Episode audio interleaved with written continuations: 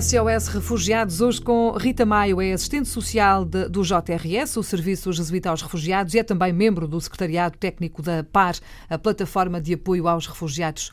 Olá, Rita, boa tarde. Boa tarde, novamente. Mais uma vez, bem-vinda. Estamos hoje aqui para falar de eh, casos de sucesso, de boas notícias e de famílias de refugiados que já estão em Portugal há alguns meses e que estão, eh, enfim, penso que eh, integradas, foram bem acolhidas, foram bem recebidas. É, portanto, um caso de sucesso, ou são vários casos de sucesso, felizmente. Isto tudo a propósito do acolhimento de refugiados, de que estamos a falar aqui na Antena 1 há já alguns meses, porque infelizmente continua a ser um assunto na ordem do dia. Concorda comigo? Sim, concordo.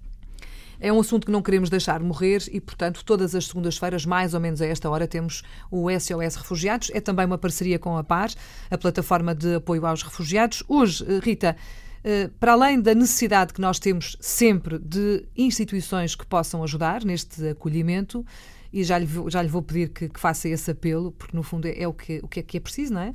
Porque se eles chegam e não há ninguém para os receber, temos outro problema aqui em mãos, não é? Sim. O que é que é preciso, basicamente?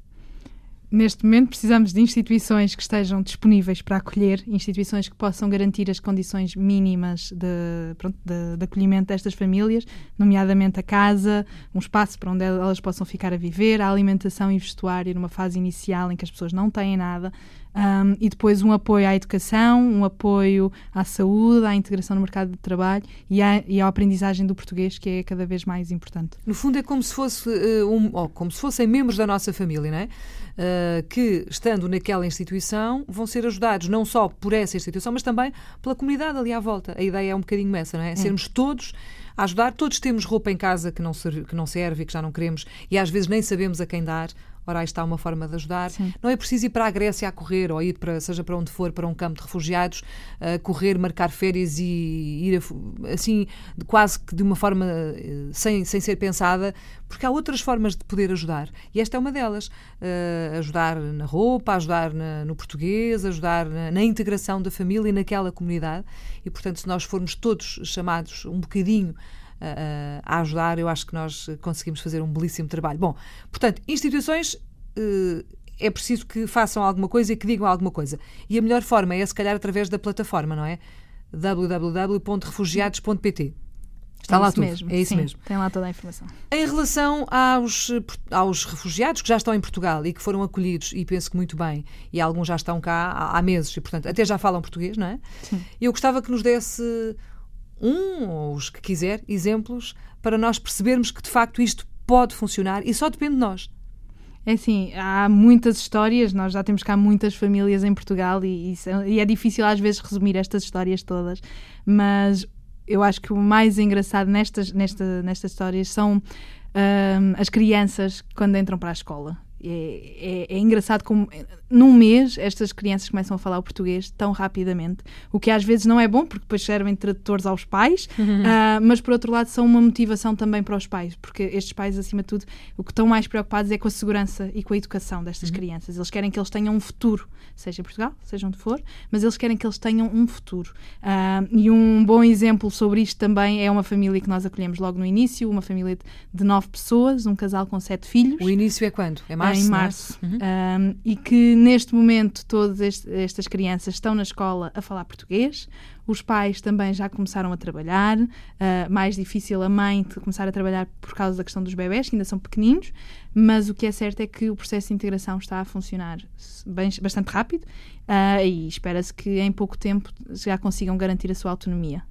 E esses, essas crianças, esses jovens que já falam português, podem inclusivamente ser uh, uma boa ajuda na integração daqueles que hão de chegar, não é? Que estão a chegar e que, que não falam nada português. Eles vêm de onde? Da Síria? Uh, essencialmente estão a vir da Síria, também temos uh, famílias do Iraque, da Eritreia, uh, que são as nacionalidades mais representativas na recolocação, um, e o que é certo é que estas crianças acabam por ajudar. E nós temos agora até um exemplo prático desta família que já veio diretamente o filho mais velho ao aeroporto receber uma nova família que também uhum. vai ser acolhida por esta instituição e que vai servir um bocadinho de intermediário apenas nesta primeira fase de acolhimento e de recepção à família para, para que a outra família também se possa sentir confortável uhum. e segura junto desta instituição. Portanto, estamos a falar de seis meses. Em seis meses ele, ele aprendeu, ou eles aprenderam a falar português. Sim. E... e... num ano já serão portugueses. Extraordinário, não é? Ou seja, já têm amigos, já têm, já, já, já têm uma rede de suporte a quem sabem que podem recorrer. Uh, e rapidamente irão sentir-se mesmo em casa. Dificilmente conseguirão esquecer aquilo tudo porque passaram, não é? Bom, os mais pequeninos uh, vão esquecer, porque não, não se vão lembrar, não é? Mas, uh, mas os mais crescidos não se vão esquecer, obviamente. Mas se tudo correr bem, se esta ajuda for dada a tempo, em tempo útil e na altura certa, e se funcionar, e pelos vistos parece que está a funcionar, vai ser certamente uma boa forma de, de ajudar a esquecer os traumas todos que eles trazem e que, enfim, os momentos difíceis porque já passaram e vão continuar a passar, certamente, porque claro. quando se chega é muito complicado, não é? É outro tipo de trauma. Eu não consigo imaginar o que é ter que sair daqui, largar tudo uh, assim de repente e ir, por exemplo, viver para a Síria. Claro. Uh, muitas pessoas, se calhar, nem nunca ouviram falar na Síria cá e só recentemente é que começaram a ouvir falar da Síria por, por causa desta crise de refugiados. Um, para final de conversa, vamos ao ponto de partida que é é preciso arranjar instituições que acolham estes refugiados, porque há muitas já. Quantas é que há? Neste momento nós temos 111 instituições. São muitas? São muitas. Mas não chegam? Não, não chegam. Para, para a realidade que nós esperamos de receber de refugiados, ainda precisamos de muita, muitas mais. Quantas, quantos refugiados é que Portugal vai receber? Ou, ou está a pensar receber?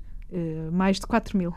Até ao momento. Só estão 500. Até só agora. estão 500. Portanto, se este trabalho todo uh, é para 500, portanto, a multiplicar por, por, todos os outros que hão de chegar, percebe-se rapidamente que faltam instituições e faltam mãos para trabalhar uhum. e para ajudar e tudo isso www.refugiados.pt é uh, o sítio onde pode encontrar toda a informação que quiser. Uh, inscrever-se, saber o que pode fazer, saber como ajudar. Não é preciso ir a correr para a Grécia ou para, para a Itália, ou seja, para onde for, porque cá também pode uhum. ajudar e é preciso e muito. Uh, em relação aos voluntários cá em Portugal, uh, sente-se que há muita gente a querer ajudar ou já houve mais e agora está assim um bocadinho parado? há muita gente que continua disponível. Isso aí nós temos uma, uma base de dados bastante extensa uma de pessoas grande, é? disponíveis. O que por vezes é, é, difícil é porque as instituições também têm esta primeira fase de, de, preparação, têm que se conhecer, têm que conhecer a família para depois também uh, juntar aqui os voluntários, pronto, para, para que os voluntários possam ajudar o trabalho da instituição. Uhum. Um, mas claro que quantas mais pessoas disponíveis, nem que seja para sensibilizar a comunidade, eu acho que é sempre uma mais-valia. Estamos juntos nessa batalha. Rita, obrigada por ter vindo à Antena 1.